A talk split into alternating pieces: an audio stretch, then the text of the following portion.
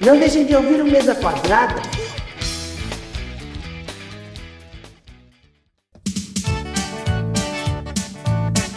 Fala galera, mais um Mesa Quadrada no ar. Eu sou o João Vitor Trascastro e. Esta representação teatral foi montada e dirigida pelo seu Madruga. Mas, por favor, não caçoem dele. Fala pessoal, aqui é o Antônio Felipe. Eu não sei se fato é fita, se fita ou se fato. O fato é que ela me fita e eu a fito de fato. Fala galera, aqui é o Adriano Almeida e eu gostaria de celebrar o meu aniversário em fevereiro e não vou poder. Mas por quê? Porque eu nasci em outubro.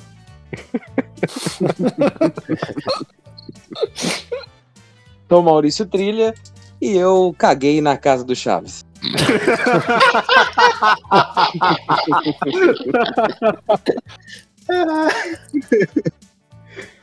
Muito bem. Vamos começando então esse mesa quadrada num clima de descontração. Hoje a gente tem como dois convidados mais que especiais, Adriano Almeida e Maurício Trilha, dois produtores de evento, dois produtores é, brasileiros, mas que também são fãs de Chaves e Chapolin e começaram, como muitos de nós, como fãs dessas duas obras de Roberto Gomes Bolanhos. É, eu ia ser um pouco mais formal, mas não tem como. Vamos começando então com É Pra Você, Maurício Trilha. É, além de ter cagado na casa do Chaves, ter começado a amar essa obra e hoje trabalhar com eventos e tudo mais, e conhecendo boa parte dessas pessoas que fizeram né, as séries pessoalmente, trabalhando com elas. Eu não sei, o, o Adriano também foi na casa do, do Bolanhos. É, Agora eu não sei se ele cagou na casa do, do Bolanhos ou não. Você não, eu fui depois de você. Adriano? Eu fui depois de você, o barril já estava inutilizado. Ah, entendi. o banheiro tava interditado pra sempre. É. não, mas eu não usei o banheiro na casa do Chaves. Pô, valeu muito a pena, cara. Foi uma das. Me... Acho que foi a cagada mais memorável da minha vida. Banheiro lindo, banheiro todo antigo, me senti cagando num episódio do Chapolin Colorado. Em Cancún ainda, né? Ah, Cara, eu costumo dizer que eu, eu conheci todo o elenco do Chaves, os vivos e os mortos, né? Porque eu tive contato com, com todos que, que, que estavam vivos e fui no cemitério conhecer o, o, o Ramon, ou conhecer o Ramon não, né? Não, não encontrei ele, infelizmente.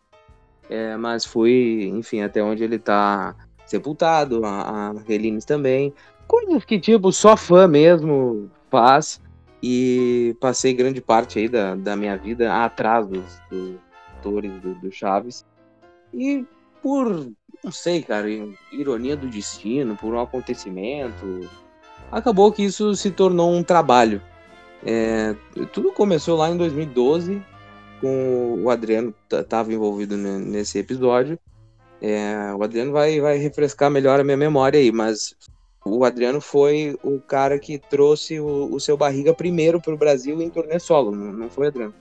É, a primeira vez que o Edgar veio no. que ele teve em 2010 o Festival da Boa Vizinhança, né? Que é com, com o fã clube. Aí a primeira vez que eu trouxe ele pro Brasil foi em 2011, que a gente fez o, o show solo dele, né? Que gerou depois, em 2012, a turnê Senhor Barriga Jovem Ainda. Isso naquele show, naquele show em São Paulo, foi isso? No Carioca Club? Isso, o Forfan Fest, é, que a gente fez em São Paulo e depois a gente fez duas apresentações em Belo Horizonte também, no Teatro Alterosa. Aí, esse show de 2011, é, que, o, que o Adriano tá citando no Carioca Clube, eu fui. E, pô, foi demais. Tava lotado, inclusive. Foi um grande acontecimento, acho que pro, pro meio CH, esse show. É, porque também, assim, foi o primeiro show organizado, né? Com, com, com alguém do elenco do Chaves. Todos os outros eventos que já tinham acontecido, ou foram nos anos 90, né? Com, com o Carlos, e aí pouca gente lembra, ou era criança quando foi. E esse de 2010, apesar de um grande esforço do fã-clube, é, o, o local escolhido não foi o, o melhor possível, né? Então, pela primeira vez em 2011, a gente pôde ver um, um, um ator do seriado de perto e com um trabalho excelente, assim, de, de cuidado, de direção do, do Adriano, em- onde o Edgar falava português. Então, isso foi, foi impressionante, assim, para mim, quando eu assisti. Eu fiquei muito emocionado. Nessa época, eu trabalhava numa locadora de, de DVD em Porto Alegre, no- no- nos tempos ainda que existiam locadoras. E o dono dessa, dessa locadora, ele gostava de investir em coisas diferentes, ele sempre buscava novos tipos de investimento. Aí em 2012 eu fiquei sabendo que, que o Adriano ia trazer o Edgar de novo para uma turnê. E, poxa, eu queria muito levar para minha cidade, que era Porto Alegre, onde eu morava na, na época. E eu conversei com, com, com o meu chefe na época e falei: olha, eu tô com uma ideia aí de trazer o cara é, pra gente fazer um, um show. Só que tem dois problemas. O primeiro é: eu nunca fiz um evento. E o segundo é: eu não tenho dinheiro. então, é, É o problema de todo fã que quer muito ver aquele artista ali, né? Eu tive uma ideia, mas eu só tenho a ideia até agora. Não sei como executá-la e eu não tenho como pagá-la. É, a segunda questão você pode ajudar né, com a grana. A primeira, não sei como a gente faz. Aí a gente tinha um cliente, na época, é, que ele tinha uma produtora de shows. E a gente lembrou dele tudo mais, chamou ele para conversar e fizemos um acordo para que ele é, entrasse com a produção do show e nós entrássemos com a grana. E aí, enfim, deu tudo certo. O Edgar foi para Porto Alegre, o show foi feito. Só que, infelizmente, esse nosso parceiro, entre aspas, não nos pagou. então, a gente teve um, um grande prejuízo nesse dia. Né? Aí, o que aconteceu? É, ficou um sentimento é, legal de ter realizado o evento.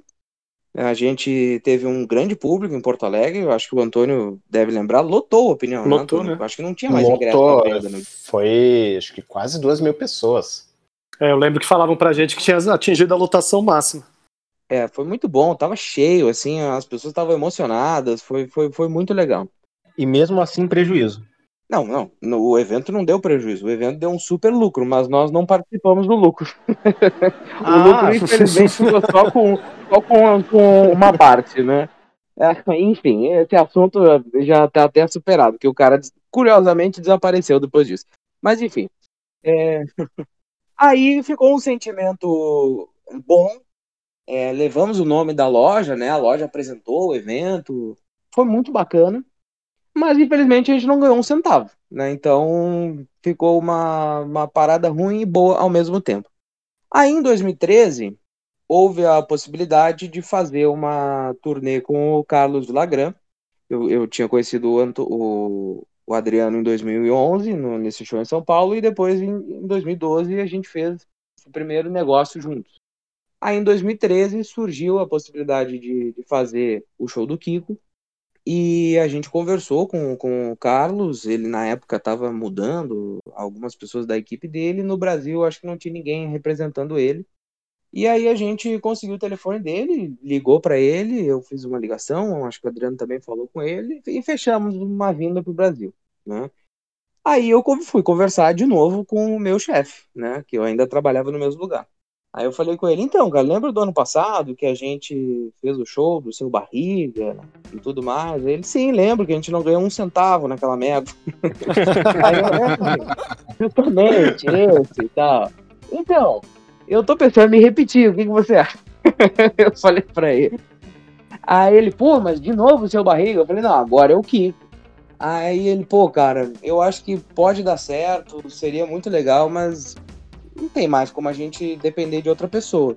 Eu só aceito fazer o show se você fizer. Pô, eu nunca tinha feito um evento sozinho. A minha primeira experiência tinha sido com nesse show do, do, do seu barriga, onde eu aprendi é, muita coisa legal. Também aprendi muita coisa que eu não deveria fazer, que deu, deu errado na produção. Então eu, eu pensei assim, cara, talvez eu seja capaz, né? Vamos, vamos tentar. E fui, cara. E tipo assim, o meu chefe, sei lá, o show custava X, ele me entregou X, ó, tá aí, produz o show, depois me traz a planilha e trata de ganhar dinheiro dessa vez. Senão eu nunca mais aposto em nada que tu falar. E você perdeu o emprego também, eu acho. É, sim, não, ele chegou a me dispensar na, na, na semana do show, ah, tu não precisa vir trabalhar pra, pra tu se concentrar e, e, e produzir o evento, né? E o evento levava o nome da loja, a gente vendia ingresso na loja, então era muito interessante. E aí, nesse. E, cara, foi assim é, que eu comecei na, na produção. Só que esse show teve um, um, um adendo muito interessante, que foi o seguinte: em Porto Alegre tinha uma, uma fã que eu não lembro o nome dela. Antônio, você lembra? Caramba, eu não vou lembrar. Aê, uma informação que o Antônio não lembra, finalmente. O Antônio já não é mais o mesmo. A idade É pesou. tetra. A idade pesou. é tetra. Desse, é que desses bastidores aí eu não, eu não tomei parte. É que ela não tem ligação com Chaves. Não, ela era uma, ela era uma grande fã de, de, de Chaves e ela. O pai dela trabalhava na, na secretaria que estava responsável por fazer os jogos da Copa do Mundo em Porto Alegre. Aí ela me ligou e, e disse, cara, eu tô com uma ideia aqui, eu vejo que o Carlos Vilagrão, onde vai, nas cidades, ele é homenageado, né? Ele recebe uma placa e tudo mais. Eu, eu tô ten- tentando aqui com meu pai, com a equipe, que ele receba uma placa da prefeitura, ele receba alguma coisa. Eu falei, olha, legal, sei lá. Se vocês quiserem presentear o cara, ok, hum, tudo bem. Só que aí a história tomou outra proporção, porque lá internamente na prefeitura tiveram a ideia de nomear ele como embaixador da Copa do Mundo. E aí, quando eu recebi essa informação, eu falei: olha, vou, vou conversar com ele, ver se ele topa. A gente fez contato e ele topou, porque ele é fanático por futebol. Só que isso é, fez com que o show ganhasse durante mais ou menos um- uma semana a capa de todos os jornais de Porto Alegre, porque isso- virou um assunto, né? virou uma polêmica se ele merecia ser embaixador, porque no Rio Grande do Sul a gente é muito bairrista, né? Então, se já fosse um brasileiro, né, que a gente brinca, né, que o Rio Grande do Sul é o, é o nosso país, né? se já fosse um brasileiro ser nomeado, já seria grave. Pô, foi um cara de outro, de outro país, entendeu? Era uma coisa é, mais a- além. E aí tinha gente que defendia, tinha gente que não defendia, tinha gente que entendia que era um- uma puta oportunidade de divulgar a mesma cidade, já que ele tem um nome muito foda no, no cenário Você internacional. lembra que até fez um, teve um post super, de super repercussão do guri de Uruguaiana falando o que, que o nome representa. É, exatamente. Alguns artistas do Rio Grande do Sul se morderam porque não foram convidados. Mas enfim. E durante tudo isso estava sendo dito: ah, ele vem para Porto Alegre, vai fazer um show no sábado e tudo mais. E eu dando F5 lá no sistema de venda e vendia 50 ingressos por hora, 100 ingressos, é um negócio absurdo. E não era só isso também. A gente falava que era um show da turnê de despedida. Era, até eu ia Kiko. falar isso, é a turnê da despedida.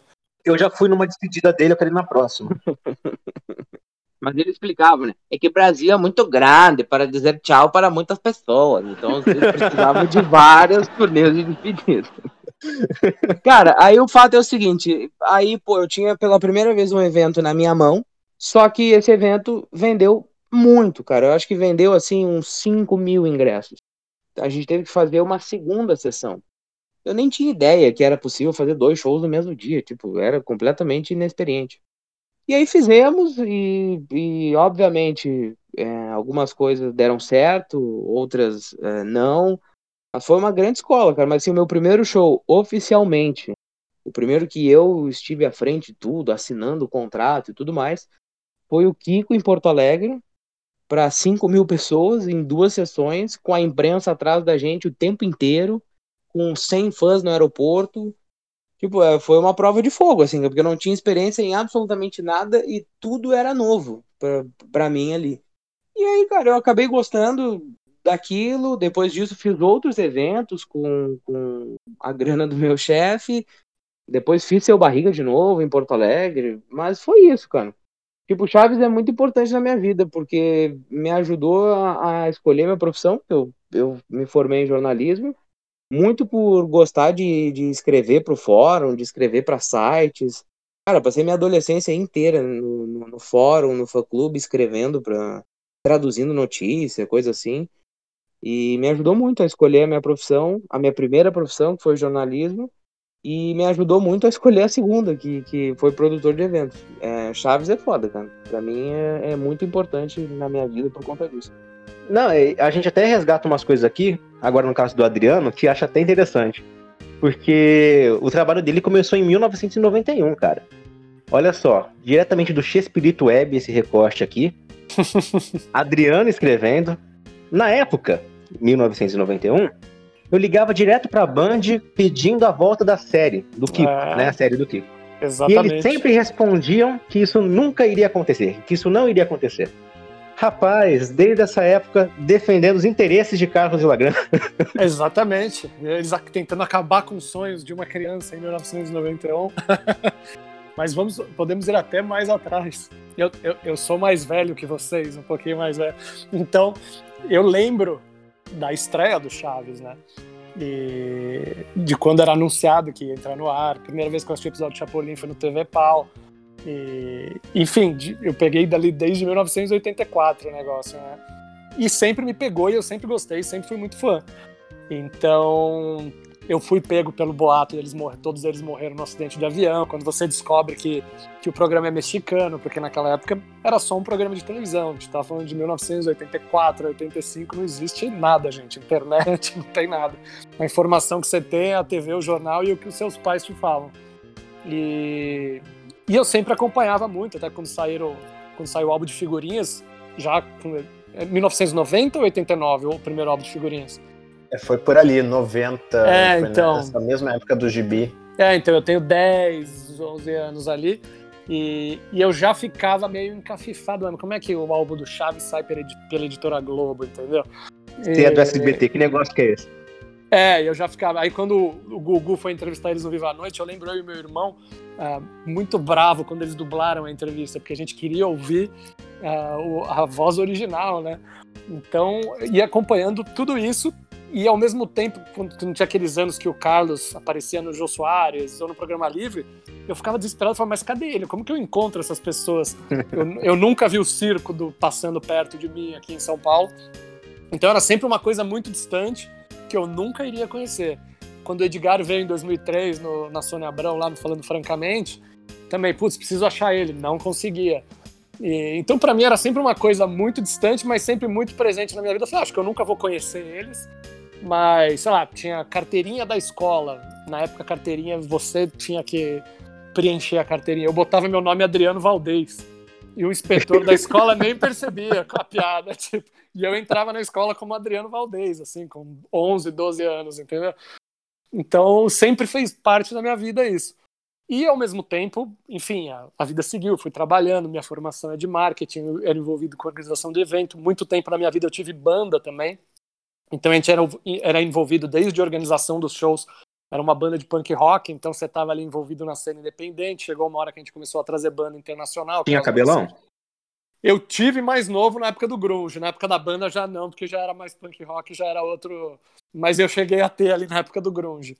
E, e aí a gente, e aí, enfim, e Chaves sempre presente na vida, seja em tudo. Nas, na minha banda tinha uma música que era de ser um madruga e louco, todo mundo tem um pouco. E você botava frases, menções, enfim, sempre fez parte. Aí em 2010 eu estava lá no Festival da Boa Vizinhança como público mesmo. Uh, eu frequentava os fóruns antigos, uh, até antes do Fórum Chaves, mas frequentava, frequento o Fórum Chaves também. Trocava muito a VHS. Uh, a versão dos Espíritos Zombeteiros, parte 2, que já era episódio perdido, que rola por aí, é uma gravação minha. Então eu tava ali nesse, nessa cena aí dos fãs. Aí em 2010 eu fui no Festival da Boa Vizinhança como público mesmo, não, não, não conhecia ninguém. E não consegui ver os atores também. E aí, em 2010. Você não conseguiu eu... entrar no evento? É não, eu entrei no evento, não, mas não, eu queria tirar uma foto com eles, queria ter um contato. Eu vi o show no palco ali, entrei no, no participei do evento como público, mas não consegui chegar neles para tirar uma foto e tal. E aí, um pouco depois, também em 2010, uh, eu já trabalhando numa empresa, enfim, numa multinacional, e eu coordenava a área de marketing na América Latina. E eu fazia eventos corporativos até que finalmente chegou a chance de eu, de eu organizar um evento no México. E era a primeira vez que eu tava indo pro México, foi nossa, tô indo finalmente pra terra do Chaves, né? E aí eu mandei um via Twitter pro Edgar. Falei, ah, não vai responder, mas eu vou mandar, né? E aí eu mandei perguntando o que que tinha de Chaves lá na, na cidade do México para ver. E aí ele me respondeu. Ele falou, ah, tem a estátua, de, a estátua do Chaves no Museu de Cera e acho que é isso. E eu ainda respondi para ele, eu falei, ah, legal, e se eu te encontrar na rua, a gente tira uma foto junto. Ele falou, ah, se eu tiver disponível, conte com isso. Mas assim, por Twitter mesmo, sabe? E ficou nisso. Aí eu fui pro México, um tempo depois, para organizar o evento. Quando eu cheguei lá, era BlackBerry na época, não, não tinha nem iPhone ainda. E aí eu cheguei lá, o BlackBerry tinha travado. Aí eu postei no Twitter até pra minha família, ó, oh, já cheguei, tá aqui, o hotel é esse. E aí o Edgar me mandou uma mensagem falando, ah, você já tá no México? Uh, vai hoje no teatro tal, me deu lá o nome do teatro, que vai ter um evento lá e, e você é meu convidado. Daí eu falei, nossa, até eu achava que era um assessor respondendo assim no Twitter, né? E eu falei, nossa, que legal tal. E, e aí fui lá no, no evento, no fim era um evento, era uma, era uma festa de formatura de uma escola de novos atores. E o Edgar estava participando dessa festa de encerramento, ele era o. Seria um cara que seria o mentor ali desses novos atores, de uma escola tal. Rolou uma entrevista ao vivo com ele no palco, e no fim, todos os novos atores uh, dessa escola iam tirar uma foto com ele.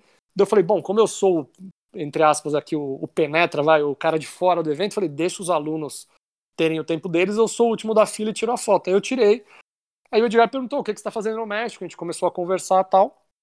E aí eu expliquei, tava fazendo um evento tal, papapá. E aí ele falou. Ele falou: Ah, legal, quando você vai embora? E a gente combinou de, de se falar. Ele queria que eu trouxesse. Ele falou: Ah, pô, tem uns amigos lá no Brasil, você, você poderia levar uma garrafa de tequila para eles? Eu falei: Ah, levo, não tem problema tal. Aí vamos marcar um café que eu queria conversar com você. Eu falei: Beleza. Aí eu trabalhei mais uns dias, a gente foi, a gente se encontrou, né? E aí a gente começou a trocar ideia tal. Ele falou do. Ele me perguntou que eu trabalhava, e nessa época eu já estava com com o meu irmão e um outro sócio, a gente estava planejando de fazer um evento de cultura pop. Ah, tudo, então a gente está falando isso de 2010, né? Então ainda é um Brasil pré-Comic Con. Seria um protótipo de Comic Con. É, já tinham os eventos de anime, né? O Anime Friends já rolava tal. E eu tinha amigos na organização do Anime Friends, enfim. Mas eu já tava com essa conversa e eu falei pro Edgar tal, não sei o que, e o Edgar ele perguntou até para mim, ele falou, ah, e eu tô, eu tô aprendendo, vamos fazer, tenho a ideia de fazer um show tal. Eu falei, mas qual é a ideia? Eu tinha visto o show dele no Festival da Boa Vizinhança, enfim, a apresentação que ele fez lá. E aí a gente começou a se falar de como a gente poderia fazer isso, que é o que gera em 2011. Ah, então, aí, ele, aí eu falei, bom, para trazer o Edgar para o Brasil, eu não conhecia ninguém ali do, do show business, vamos colocar assim, né? o meu, eu tava envolvido ali, ou os eventos de punk rock das bandas não, não, não, não teria ligação com isso. E os eventos que eu fazia até então, eventos corporativos. Então eu falei, bom, acho que o melhor é uh, o Edgar participar do, do evento que eu estava planejando fazer, porque aí eu assumia o risco pro Edgar, eu não colocava o Edgar numa roubada, entendeu? Tipo, fala, pô, tipo, vamos sentar aqui, quanto vai custar esse evento, quanto é o cachê tal, eu, eu, eu ia contratar o Edgar no primeiro evento. Então eu falei pro Edgar, ó, em vez, eu vou, estou te contratando, quanto custa o seu show e, e deixa eu entender o seu show. E no fim ele não tinha aquele show ainda, né? Ele tinha umas rotinas que ele fazia em circo. E aí a gente sentou, falei, pô, Edgar, e se a gente colocasse uma banda, você consegue cantar as músicas em português? Ah, legal, vamos fazer os inquilinos do seu barriga então. Você tem vídeo, que a gente até então tinha aquela ideia de fazer painel também, igual rola na, na, nas Comic Cons, né? Ele falou: Ah, eu tenho umas imagens de Super 8, acho que eu consigo, eu vou digitalizar, eu seleciono, sei lá, uns 10 minutos de vídeo de material inédito. Falei, pô, isso é legal. Aí a gente começou a montar o show junto, né? E que gera o primeiro For Fun Fest em 2011, que completa 10 anos agora em setembro, que era um show ali de duas horas. Aquele show teve duas horas. Então era o Edgar fazendo as rotinas de comédia ali do, do seu barriga pela primeira vez em português pela primeira vez no Brasil, aqueles textos, né? A, a gente colocando a banda no palco para interagir com ele, ele cantar as músicas e entrar no fim ali os 10 minutos de vídeo.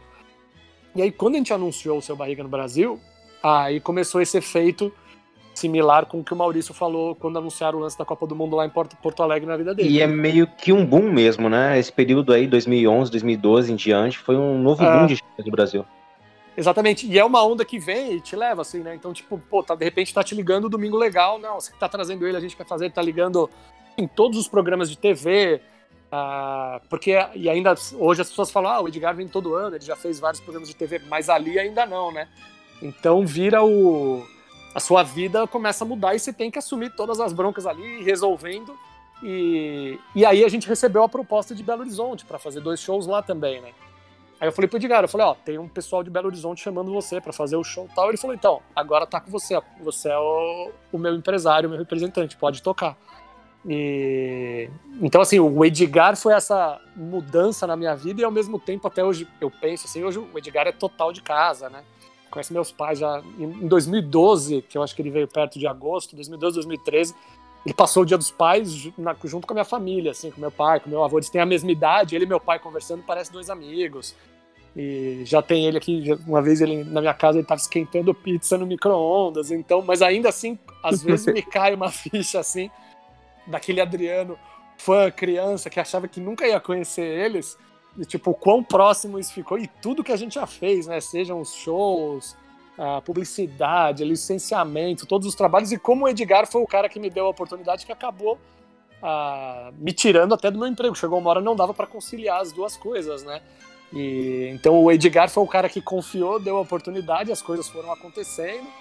Ah, a gente já viajou o Brasil com o Edgar, e aí ah, em 2013, já, já com o Maurício junto, a gente fez a, a turnê do Carlos Villagrán, que é outro cara também, tipo, demais, assim, que quem tem a oportunidade de conhecer ele, enfim, já percebe mais a gente que convive com ele, como os, os dois são muito gente boa, muito próximos, assim, né? Então, o primeiro autógrafo do meu filho, antes de nascer, é o do Kiko. O Carlos mandou um negócio assim, pra, do seu futuro amigo, Carlos Villagrán. Ah, sei lá, quando meu filho nasceu, o Edgar tweetou. E então, para mim, pro, Adriano, criança ali, é tudo muito surreal, essas coisas o contato que eles têm com a minha família. A primeira vez que meu filho saiu de casa com menos de um mês foi para conhecer o Carlos. E eu até falo, pô, eu demorei mó tempo para conhecer eles, meu filho com menos de um mês já tava no colo do Kiko. então, e eu falei, e aí tudo isso que vai. É, eu falei muito, eu falei, levou muito tempo. Tipo, eu via ele lá no programa Marido e falava, mas onde tá esse cara? Eu preciso conhecer ele. E, e hoje, de virar essa coisa tão próxima a gente trabalha junto, mas a gente é muito amigo, a gente se fala lá, toda semana, liga no aniversário, quer saber se está bem. E, e, como eles são gente boa. Então a escola que foi isso, até para o meu trabalho com os outros atores, uh, que hoje eu, meu, meu trabalho é 100% dedicado a isso, agenciamento artístico, eventos tal. E acabei em trabalhar com os atores americanos, de Power Rangers, de Volta para o Futuro, enfim, outro, uh, outra galera, mas de como o Edgar e depois o Carlos que foram essa escola e toda essa onda que eles que eles me jogaram, né, ali quando começou, porque era tipo, todo mundo sabe quem é o seu barriga, sabe quem é o Kiko, mas ninguém sabia quem era o Adriano. E, e os caras te ligavam, você que tá trazendo ele, a gente vai fazer isso, não sei o quê. Então você ia aprendendo ali e toda a, a rede de amigos que a gente foi conhecendo, galera legal, então o Antônio faz 10 anos, o Maurício também tá dando 10 anos também, porque a gente se conheceu no Forfan Fest, uh, os trabalhos que a gente foi fazendo junto, enfim como a vida mudou ali quando o Edgar deu aquela oportunidade, né? E, e até hoje, né? Tipo, aí hoje eu tô representando as, fa as famílias do Rubem Aguirre, da Angelines Fernandes, do Ramon Valdez. Então ter todo esse contato, ter sido foi jogado ali no meio do Chaves, né? E então eu falei, é tudo surreal quando eu, o Adriano fã pensa nisso, entendeu? Às vezes você fala, ah, já tá, tipo, o Edgar já é de casa, o Carlos já é de casa, mas quando às vezes você para pra pensar, você fala, nossa, que louco, né? Como a vida deu uma volta e, sei lá, o moleque que tava querendo entender por que, que a editora Globo lançava álbum do Chaves. Hoje a pergunta é quem é que você não representa do universo de Chaves, né, Adriano? É, exatamente. É, então, e, e, coisas surreais, assim, de às vezes a, a menina que trabalha com a, com a Florinda lá no México me chamar no WhatsApp para falar, pô, a gente quer que a Florinda vá pro Brasil e a gente acha legal ser com você. E eu falava assim, mas como vocês estão sabendo? Como, como você conseguiu meu telefone, né? E ela, não, a gente tá Certeza vendo... que foi Edgar. é, então. Mas como tudo isso é, é surreal, porque a gente acabou trazendo a Ana Lilian de la Macorra também. Uh, agora na CCXP a Carmen Ochoa, o Ricardo de Pascoal. Então eu falo como essa, essa rede de chaves foi rolando e eu penso como é surreal pro fã, né? E sei lá, vocês pegarem a, a última edição do, do Gibi do Chapolin, que é uma capa que ele parece aquele o herói o fantasma, eu acho que é a última edição. Naquela edição tem uma carta minha lá pedindo para eles publicarem um pôster do Chapolin. Então eu era um fã que tava lá, esse, esse recorte que você pegou de 91 ligando pra Band, era porque eu falava, pô, o programa do Kiko saiu do ar, ele precisa voltar. E eu ligava lá e eles falavam isso, não, nunca vai voltar pro ar, dava problema. Então era o, eu falo tudo isso, como a vida fez o ciclo, e eu falo, é surreal, né? E, e acho basicamente... que é um ciclo ainda maior quando a gente pensa também do lado do artista que você acaba representando ali. Porque acho que nem o Villagrán pensava que ele fosse fazer um filme tanto tempo depois, né? E no Brasil, Exatamente. ele fez lá o filme do Danilo Gentili, né? Tipo, acredito que se ele não tivesse vindo outras vezes pro Brasil, não tivesse tido toda aquela sequência de shows, dificilmente isso aconteceria, né? Porque ele ficou Exatamente. difundido junto ao público de novo. É, exatamente. Tudo o... Mesmo a, a, imagem atual do Edgar, né? A gente sabe que ele é bem diferente do, do que era a imagem do seu barriga no seriado, mas como ela tá tão conhecida quanto a do, do seriado, né? E, e às vezes eu, eu, fico pensando todos os trabalhos que a gente fez com eles, a gente fala assim, nossa, é muita coisa. E, e, já trabalhos fora do Brasil também, né? Então, Ah, e ao mesmo tempo, essa responsabilidade que eles jogaram em mim, é, você, fala, você fala, não, você tem que corresponder porque tem esse lance. Você, é, eles, eles são seus ídolos, hoje são meus amigos, e ao mesmo tempo a gente está trabalhando junto. Tem uma responsabilidade ali, né? Que envolve tudo, né? Desde, enfim, desde dinheiro até o risco, como é que vai ser a viagem, essas as, as aventuras aí que o, que o Maurício estava contando. Enfim, nem todo contratante é sério. Vou contar essa bomba aí, hein, pessoal? Às vezes você você encontra pessoas que, tipo, e você tem que assumir ali risco, responsabilidade. Enfim, o Antônio já participou de vários eventos com a gente, ele já viu ali o backstage como funciona. E, e é uma correria, assim. É só uma grande faz... prova, uma grande prova disso é a turnê da Chiquinha, né, no Brasil, que foi, foi muito ruim, né? Mal Exatamente, que, e acabaram acionando a gente, né? no fim ligando, pô, ajuda a gente, porque o Carlos deu um. Deu, deixou. Maria Antonieta falou: o Carlos deixou seu telefone caso desse uma emergência. E, e aí a gente acabou, o Maurício ajudou ela em Porto Alegre também, né? E... Foi meio que uma força-tarefa ali para socorrer o evento, é isso? É, exatamente, rolou ali, a gente falou, putz, tipo, não era a gente organizando, a gente não tinha nada a ver com aquele evento, mas no fim a gente acabou até conhecendo ela e hoje ela tem a, a manager dela lá mexicana, que me coloca como representante dela no Brasil, entendeu? Então, você chega uma proposta pro Brasil, ela fala, ó, dá o seu parecer pra gente, é isso aqui, como é que a gente vai fazer junto tal. E então eu falo como isso ficou legal e essa responsabilidade que fica com eles, mas ao mesmo tempo a gente faz o um negócio ali na. Pô, são seus ídolos, você faz com amor e trabalho ao mesmo tempo, né? Então é melhor. E é aquele respaldo né? pela credibilidade, né? Não, não é... é por acaso também. E ao mesmo tempo de falar, putz, tipo, não quero que aconteça nada de errado porque são eles, né? E, e foi o que aconteceu até o, Edgar me levar para casa do Roberto, né, ali em 2014, né? Que ele sempre falava, pô, quero muito que você conheça o Roberto, quero muito que você conheça o Roberto. Aí eu estava indo para o México a trabalho de novo. E ele falou: Você consegue esticar mais uns dias? Vamos para Cancún. E ele me levou para Cancún. Ele falou: Não, vamos junto. Parecia, em vez de ir para Acapulco, é para Cancún. A gente chegou, a gente alugou o carro, seu barriga. Levou a trouxinha no, no ombro, é, assim. O barriga gosta de é. levar pessoas para praia. Isso é normal. É, então, aí vamos para Cancún, vamos, aí chegou lá. E aquele dia foi surreal, né? Chegar ali na. O, assim, conhecendo todas vezes, mas eu achava que o, o, Roberto eu não conheceria, enfim. E, e aí naquele dia a gente foi, a gente nas turnês do Edgar, a gente colocava uma GoPro na cabeça dele para ele pegar em cada cidade o público falando Chespirito, eu te amo tal. E naquele dia a gente editou todas as cidades, a gente fez um vídeo para ele e mostrou pro Roberto, né? Então o Edgar falou: Vamos lá, promessa que você fez, agora a gente vai cumprir. Eu falei: Beleza. E a gente levou, ele assistiu lá no iPad e tal. E, e ele ficava: Vocês são loucos, não sei o quê. Ele ouvia as músicas em português, ele achava muito engraçado, principalmente A Brincar, La Rugueteria. Ele, ele ria muito com aquela versão em português. Não sei o que, que soava em português a, a música. E ele falou para mim que Boa Noite, a Boa Noite Vizinhança era, era a música preferida dele. Ele falou: ah, essa é a minha preferida das que eu fiz tal. Então, sei lá, você poder conversar dessas coisas. É, chegou uma hora que a Florinda ela estava desenvolvendo uma peça na Broadway lá. E ela queria mostrar pro Edgar, então ela estava mostrando a trilha pro Edgar. E ficou eu e o Roberto só conversando. Então, assim, surreal, né? Ele conversando e falando dos cachorros e, e fazendo, falando que o Edgar estava bem, falando dos programas. Então eu falei, é um, foi um ciclo completo, assim, e às vezes quando me cai a ficha eu ainda falo, nossa, que louco, né? Como. Eu tive uma parada, eu tive uma parada semelhante na casa do Roberto, que nessa viagem que, que, que eu fiz ao México, eu, eu fui junto com o Fábio do, do canal Anos Incríveis e fazer entrevistas com, com a Ana, com o Ricardo de Pascoal e tudo mais. E a gente, naturalmente, tirou foto com todo mundo e, e tudo mais. E quando nós chegamos na casa do Bolanhos, a gente queria mostrar essas imagens para ele. Principalmente a Paty, porque a gente pensava assim, cara, ele não deve ver ela desde os anos 80, não deve nem, nem saber e a gente tinha curiosidade de, pô, será que ele lembra dela e tudo mais. Aí a gente teve uma oportunidade de. Ele nos convidou para ir até o escritório dele na casa, onde ele mostrou algumas coisas e tudo mais.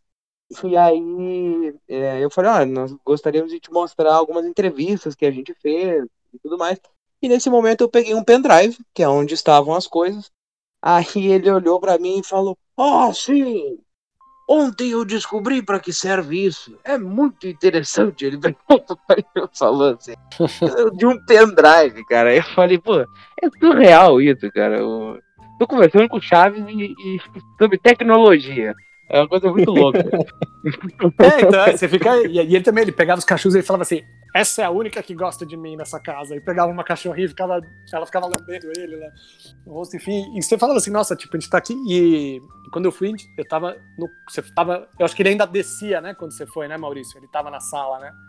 Sim, sim, eu, eu nem É. subi na, na- no segundo andar da casa. É, quando eu fui, ele, tava, ele ficava só no segundo andar. Então a gente tava falando assim, tipo, nossa, eu tô dentro do quarto dele, né? E a Florinda chegou. Quando a gente, quando eu e o Edgar a gente chegou, a Florinda não estava lá ainda. E ela chegou um pouco depois.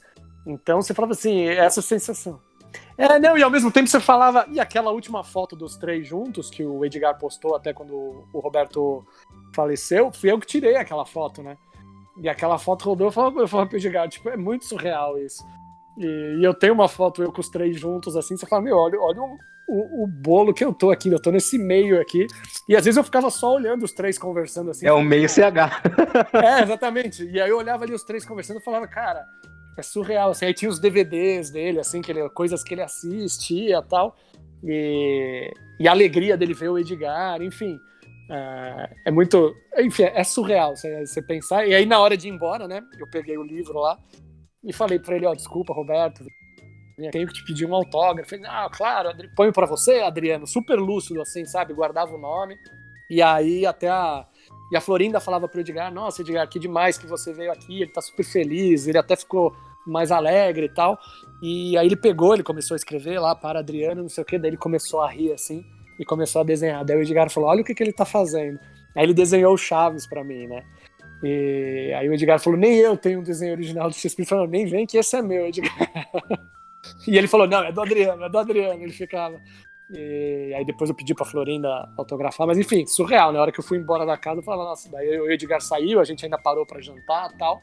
Mas no hotel, a hora que eu tava sozinho no quarto, eu falei, cara, que, que tarde mais maluca, né? tipo, onde eu Melhor tava. que o pôster do Chapolin? É, então, o pôster que a enfim, eles nunca, nunca, nunca publicaram o pôster do Chapolin, nunca voltou o programa do Kiko na Band, mas acho que no fim tudo valeu a pena. Veio um prêmio maior no final. É muito louco isso. Que ano você foi, Adriano? 2014. Eu fui em janeiro de 2014, que é o ano. E ele faleceu em novembro, né? É, eu fui, eu fui, acho que. Eu acho que eu fui em 2012. É, Não. a- Foi no começo de 2013. ah, obrigado, Antônio. O Antônio é. é- É, inclusive, até deixa eu fazer um parêntese, porque ah, eu, eu queria ter estado nessa viagem. Eu estive lá em espírito porque eu ajudei muito ali o Maurício, o, o Fábio a conseguir estarem lá naquela visita à casa da, da Florinda, do X-Espírito. E até um dos maiores momentos da nossa história do fórum foi graças a essa visita do Maurício, que foi o X-Espírito vestindo a nossa camiseta do fórum, porque foi entregue pelo Maurício, pelo Fábio, É pro verdade. X-Espírito nessa ocasião. É, isso foi. é, eu ia comentar agora que essa lembrança que o Adriano tem de chegar no hotel e, e tomar um baque, assim, né? Eu tive uma parecida. Eu saí da casa do Bolanhos e, cara, eu não. Eu, não, eu, eu fui duas vezes, na realidade. né? Ele convidou a gente pra voltar. Mas na primeira, quando, quando a gente saiu da casa, cara, eu não conseguia parar de rir, mas é uma risada que eu nunca mais tive na minha vida, assim, de felicidade, sabe? Eu ria e chorava ao mesmo tempo. Porque não, não Então tinha aquela vermelhidão que a gente vê no vídeo não é o sol? Não, não, cara, não é, é, é- é Eu não chorei ali durante o encontro, nem nada do tipo, mas depois eu chorava de alegria, sabe? De rir, de, de felicidade. E eu lembro, cara, que a, prim- a prim- a primeira coisa que eu fiz quando eu saí da casa, porque o condomínio lá é muito grande, né? E aí a gente decidiu sair caminhando mesmo. Cara, e a gente ria muito alto, e é umas mansões, assim, né, na, na- naquele condomínio. Então ecoava, assim, pelas mansões a, a minha risada e a do Fábio. E a primeira coisa que eu fiz quando eu saí, eu falei, cara, a gente precisa de um Wi-Fi. Eu não tinha nem 4G em celular naquela época. Precisamos de um Wi-Fi. A gente entrou no primeiro bar possível, conectei o Wi-Fi. A primeira coisa que eu fiz foi contar pra minha mãe. Né? Falei, mãe, conheci o Chaves. A segunda foi pro Antônio. eu chamei o Antônio no, no MSN. Falei, cara, deu certo, foi demais, não sei o que e tal. Tipo, em letra maiúscula, assim, foi, foi, pô, foi uma epopeia, cara, foi um acontecimento e, e- e é muito louco, cara, tem tanta história legal. é, eu também sempre fui um cara que, que tentava interagir de alguma forma, mandava cartinha para SBT, E também nunca fui atendido. O, Antônio, o Adriano já teve mais sorte de ter carta publicada e tudo mais. Ah, SBT. Tem um episódio pra mim que é de, de tantos assim que eu já, já vivi com, com os atores do Chaves, tem um que pra mim é, é muito bacana. Que é o seguinte, a gente lá em Porto Alegre com, com o Carlos, ele deu uma entrevista pro Globo Esporte e essa entrevista ocorreu no estádio do Grêmio. E ele quis jogar uma bola depois da entrevista e tudo mais. E, pô, eu sou gremista, né? Então eu, eu troquei alguns passes com o Kiko dentro do estádio do Grêmio, né? Enfim, ele foi bater um pênalti lá e ele bateu o pênalti e botou a mão nas costas, assim, tipo, ih, acho que desloquei a coluna. E o show era no dia seguinte, 5 mil ingressos vendidos, né? Beleza. Aí ele fez a primeira sessão e o Carlos é hiperativo no palco. Pra quem já assistiu o show, assim, ele se movimenta muito, nem parece que tem a idade que tem, enfim. E esse show tinha uma- umas, umas treliças, é uma, a gente chama Q30 em produção, não sei como explicar, o que sustenta a luz no palco. E ele inventou de escalar aquilo na, na primeira sessão. Não sei se você lembra disso, Antônio. Ele inventou de- de- de, Lembro, lembro. Eu lembro. Ele inventou de escalar, é isso, e aí, sei lá, ele deu um mau jeito quando ele tava escalando, e bom, terminou a primeira sessão, e ele já entrou no camarim e falou: preciso de um médico, preciso tomar uma injeção.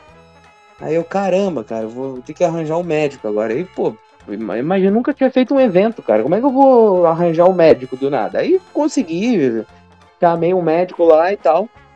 Aí chegou, o cara era até mais idoso, assim, aí a galera, ó, chegou o Dr. Chapatinho. aí E ele, e, ele, e ele vestido de Kiko no camarim, né? E o Carlos fechou a porta do, do- do camarim, ele estava vestido, né? E ele precisava de uma injeção, uma injeção na bunda, né? Ele vestido de Kiko, Meu Deus. É. ficou tipo de, de quatro num sofá, assim, do camarim, né? E só botou o calção, assim, do Kiko um pouquinho pra baixo, mostrou a nádega. E, tipo, até eu lembro que a esposa dele na época pegou e falou: é, Quer ficar sozinho? Vamos, vamos pedir pro pessoal sair. Ele: Não, não, tudo bem, fica tranquilo. Aí ele baixou, assim, o calção. O Dr. Chapatin veio com a, com a seringa e injetou nele. né? Quando ele botou a seringa na bunda do Carlos, ele gritou: Mamãe! É, Carlos, depois disso eu falei, ah, cara, viu o Kiko tomando uma injeção na bunda, eu não, é, pronto, não tem mais o que. né, isso valia assim, e o Carlos, ele é genial, eu falo, ele só, ele não para de fazer piada.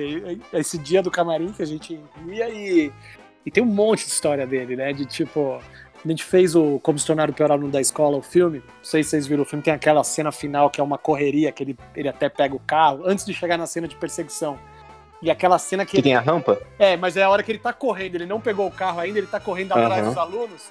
E aquela correria ali nos corredores da escola, aquela cena foi repetida muitas vezes. Naquele dia tava ia chover na escola, tinha que pôr a grua, tira a grua, faz o sol, não sei o quê.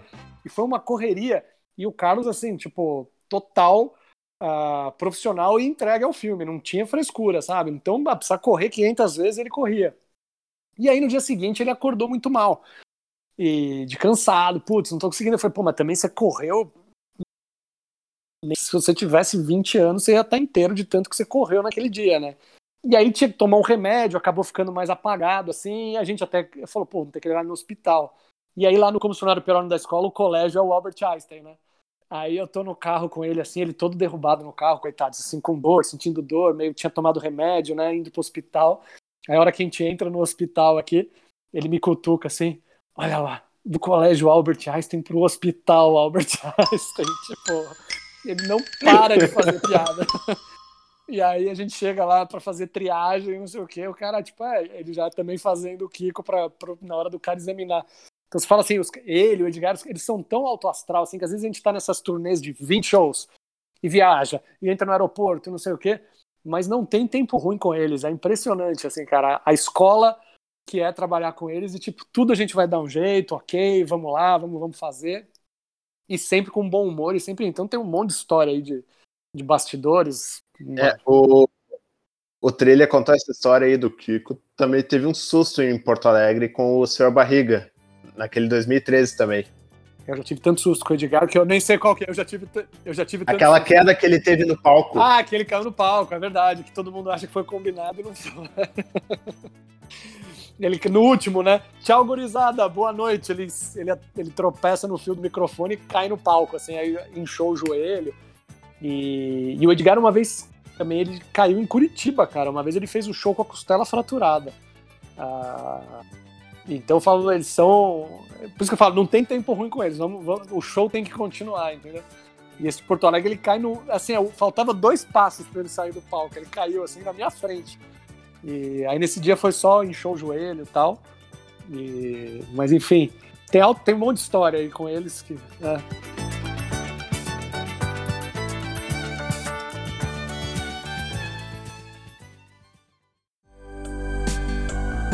Bom, mas estamos no meio da pandemia ainda, né? 2020 não foi um ano fácil.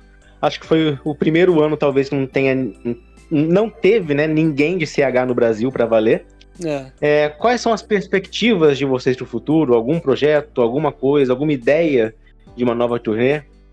Ou nem passaram pela cabeça? Não, então, eu eu queria fazer a turnê comemorativa dos 10 anos do, do show do Edgar, mas eu acho que não vai ser possível. Eu tinha essa ideia de voltar com, com o show com a banda, a, a, gente fazer um show novo, mas um show comemorativo aos 10 anos da, daquela primeira turnê, né?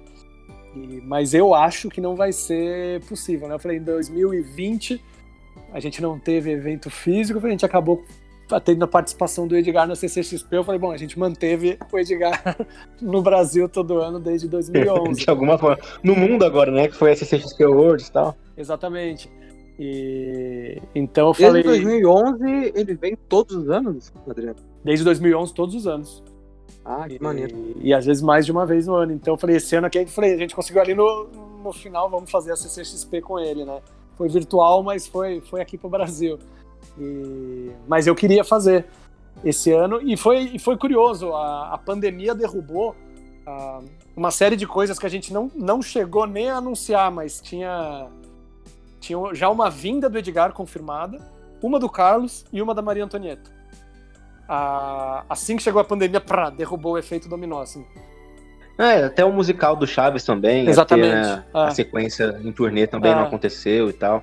Mas essas vindas eram para para show, para evento, para É, em 2020 ia ser a primeira vez que a gente ia ter shows e eventos com os três. Assim, não os três juntos, mas a gente já estava com os três fechados para 2020, uh, em datas diferentes. E aí veio a pandemia e, e derrubou. E, e, eu já tinha esse plano para 2021 de fazer os 10 anos. Eu falei com o Edgar antes de ontem, até eu falei, Edgar, eu acho que não vai rolar, né? Ele falou, é, eu tô achando que não.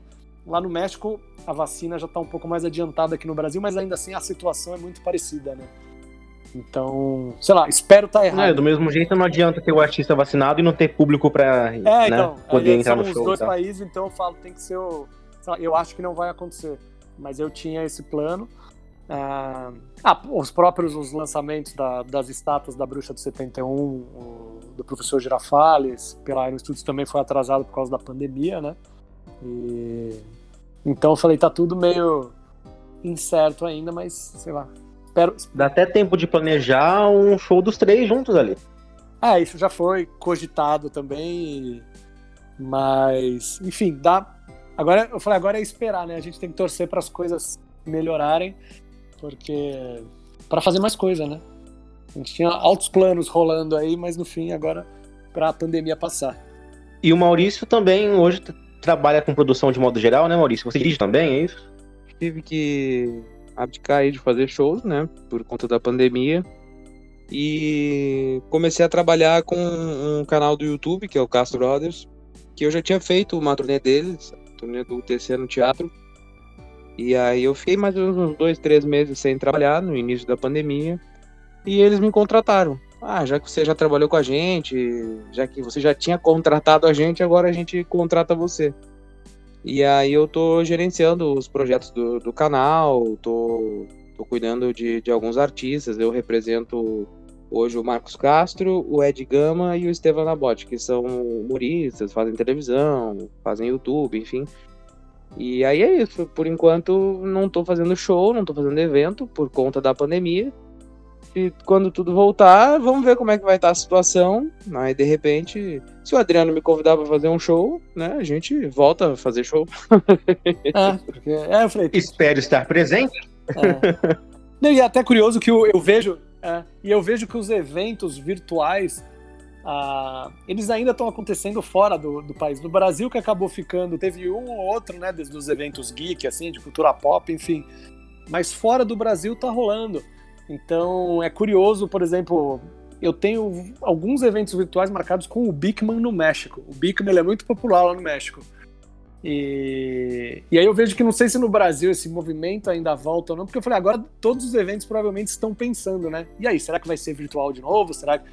Tiveram eventos que não aconteceram, né? Então, você pegar um Anime Friends, não aconteceu a versão virtual, né? O evento não teve. A CCXP, ok, se adaptou no virtual, e provavelmente em abril, eu acredito que não vai ser possível ainda vender ingresso, porque a, a situação do país vai estar incerta. E, mas eu vejo ainda fora do Brasil, tá tendo muito movimento ainda de evento virtual aqui no Brasil que não, não foi. Teve bastante, teve o boom das lives, enfim, aí deu essa esfriada de novo. Mas. É, parece que em, em relação a lives o pessoal uh, né, se sentiu à vontade ali, gostou, né? Agora, se apegar a evento, parece que o brasileiro não curtiu muito, né? É, porque fica meio assim, a CCXP Worlds foi muito bem, surpreendeu assim, foi bem legal até a, o, o número de, de fãs que participaram das atividades com o Edgar. Foi bem legal, assim, tipo, ele já. Todas as fotos autografadas já, já chegaram no Brasil, o pessoal já tá distribuindo para os fãs, enfim. Uh, bastante vídeo, bastante uh, sessão por Zoom ao vivo ali que teve. Então foi legal, a, CCXP foi bem legal. E eu acho que agora os, os, outros eventos estão pensando o que fazer esse ano, né? Porque o presencial vai demorar. E, então os, os, trabalhos que rolam mais agora são esses, ou ações de, de promoção, de marketing, Uh, tem mais licenciamento vindo envolvendo a imagem dos atores, mas mais esse tipo de trabalho que está rolando. E aí com artistas, mas aí. Uh, apesar que tem até o Edgar, a gente tinha uma Comic Con fechada no Equador, provavelmente ela vai ter que ser virtual. Então tem alguns fora do Brasil que vão se adaptar, mas fora dos atores de Chaves tem bastante evento acontecendo fora do Brasil, aí com os atores de Power Rangers, Bigman, De Volta para o Futuro, enfim os outros que eu trabalho também. Vamos ver o que, que dá. Torcer para essa, sei lá, não vejo a hora que o mundo volte o máximo que puder ao normal, assim, torcer para essa vacina. Uh, mais, quanto mais gente vacinada, melhor. Ainda lembro de quando o pessoal falava assim: ah, até agosto tá tudo bem. É. E a gente não sabe nem se no próximo agosto vai estar tá tudo bem. É, então, então eu lembro no começo que era ah, mais 15 dias, mais 15 dias, mais 15 dias. E aí foi, enfim, ainda estamos aqui, né? É, em março, os eventos que eu tinha, eu adiei ah, eu, eu tentei ser prudente e adiei por seis meses. Teve alguns colegas é. produtores que adiaram para um mês, dois meses. Eu não, eu vou, vou, esperar ah. mais um pouco, seis meses. E, é. enfim, agora todos cancelados, né? É, é, eu lembro que a gente também derrubou a agenda toda, a gente deixou os produtores assim, ah, ah, vocês têm a data ainda, porque eu falo, a gente vai se acertar, porque todos os atores de Chaves são um grupo de risco, né? Então eu falava, gente, a gente nem pode adiar. Eu falei, vamos esperar para ver o que vai acontecer, porque não, não tem como colocar eles no avião, né? Nem, bom, nem tinha avião, né? Não, é a gente vê, tipo, série, filme sendo atrasado, né? Novela parou de gravar. É. Chaves, é. a televisão também tirou do ar, a pessoa não pode Exatamente. gravar também. É. Cancelaram uma Olimpíada, né, cara? Cancelaram a Olimpíada. então. E, e, ainda vão chamar de 2020 a Olimpíada, né? É a marca ainda por cima. É, então. Agora, se vocês comprarem o álbum de figurinhas do Chaves, na última página lá tem uma cartinha do Adriano pedindo para voltar Chaves para televisão. É, eu tô, eu tô ligando todo dia pro SBT, eu continuo ligando todo dia pro SBT e pra televisão. E agora a gente vai, tem que voltar. Eu vou ligar pra Band pra voltar o programa do Kiko, então, já que não tem mais Chaves. Falar, tem, tem um pedido de 1991 que não foi atendido. Agora, agora que eu conheço mais gente na emissora, vou marcar uma reunião. É que, é que me sacaram da Band, né?